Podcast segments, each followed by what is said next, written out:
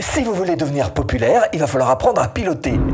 Une chaîne peut très vite vous mener au succès, mais malgré tout, ça doit se piloter avec délicatesse. Il faut savoir séduire votre chaîne du bout des doigts. Alors je vous propose de suivre la fabuleuse histoire qui vous fera devenir populaire sur YouTube. Bon, alors euh, comment on s'organise hein? Tu m'expliques un peu ce que tu as en tête? Bon, alors quand un homme cherche à rencontrer une femme, une partenaire de vie, eh ben, il observe, hein, tous ses sens sont ouverts, il cherche même carrément à faire euh, bah, des rencontres. Alors il va se coiffer un petit peu plus, hein, se rendre attrayant, prendre soin de lui, s'habiller un petit peu mieux parce qu'il sait que pour faire des rencontres, la base c'est d'être vu, la base c'est d'être remarqué et s'il est invisible, bah, il se passera absolument rien. Et pour votre vidéo, bah, c'est pareil, elle doit être vue. Et ça tombe bien parce que YouTube a mis en place un système redoutable, les impressions. Les impressions, c'est le nombre de fois où votre vignette et votre titre YouTube seront vus sur YouTube, uniquement YouTube, bien sûr. YouTube ne voit pas à l'extérieur, sur les blogs, etc., les sites externes, il ne voit que sur YouTube. Alors que ce soit cliqué ou pas, ce qui compte, c'est que ce soit vu, point. Alors nous, où est-ce qu'on peut voir ça? Alors vous choisissez une vidéo dans YouTube Studio, vous cliquez sur Données analytiques, sur Couverture, et là vous avez les impressions. Et là, un chiffre est important pour vous. Ce pourcentage-là que vous voyez, ça, ça correspond aux efforts que fait YouTube pour promouvoir votre vidéo. Et bien sûr, ce chiffre doit être le plus élevé possible. Parce que même si vous vous êtes fait le plus beau brushing de la Terre, si vous ne sortez pas de chez vous, il ne vous arrivera rien. Les impressions. Ok, donc je m'arrange pour faire euh, bonne impression. Hein. Bon, alors euh, sinon, comment savoir si vraiment je vais être vu? Parce que c'est ça en fait qui va me rendre populaire. Hein. Bien sûr, l'homme séducteur n'est pas bête. Pour être vu, il sait très bien qu'il doit aller dans des endroits typiques pour faire des rencontres. Par exemple, les boîtes de nuit. Il espère, en allant en boîte, être vu, être remarqué et rencontrer la belle qu'il cherche. Il espère, il sort, il va en boîte, il veut voir, mais aussi être vu par le plus grand nombre. Comme nos vidéos. C'est ce que les réseaux sociaux, nos réseaux sociaux appellent la portée. Et la portée sur YouTube, c'est tout simplement le nombre de personnes qui va réussir à voir votre contenu une fois qu'il est publié. Grâce aux impressions. Et la portée sur YouTube est absolument magnifique parce que même des années après l'apparition, vous avez encore des impressions et des vues. Celle-ci, par exemple, plus de 160 000 vues, et même trois ans après, elle me génère toujours à peu près 500 vues par mois. Et d'ailleurs, profitez-en pour regarder d'où vient le trafic, d'où viennent vos visiteurs, vos spectateurs. Ici, on voit que bah, ça vient de l'externe, même de Google plus précisément. Cette vidéo tout compris, plus la déclinaison blog, plus les réseaux sociaux, etc., m'aura coûté 10 heures de travail. Et elle continue trois ans après à avoir de la portée. Ok, donc avoir de la portée pour avoir des vues. Ok, mais moi ce qui m'intéresse, c'est ce qui déclenche les vues. Qu'est-ce qui déclenche les vues? Bah tiens, t'as peut-être déjà entendu cette phrase. Les hommes proposent, les femmes disposent. C'est tout à fait exact. Ah, ja, ja, ja. Quand il propose par exemple un verre à une femme, il espère aussi être choisi. Il espère être cliqué. Et ben pareil pour nos vidéos, voilà. On veut qu'elle soit choisie, on veut qu'elle soit cliquée. Et ça se mesure, c'est ce qu'on appelle le taux de clic.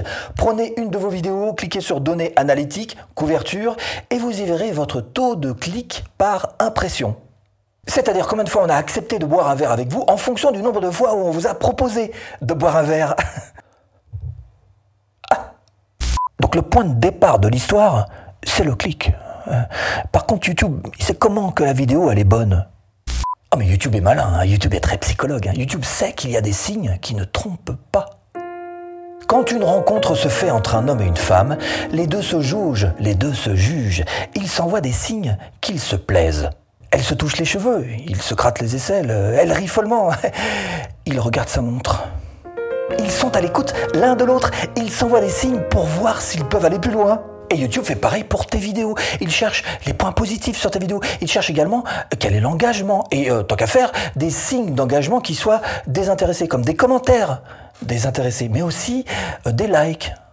Eh ben, bah, mets un petit like. Bah, vas-y, tu mets un petit like. Vas-y, pas ton radin. un petit like. Hein. Voilà. Les partages aussi sur YouTube. Et eh bien, bien sûr, tout ça, ce sont des signes extérieurs qui montrent le taux de séduction de votre vidéo envers vos spectateurs.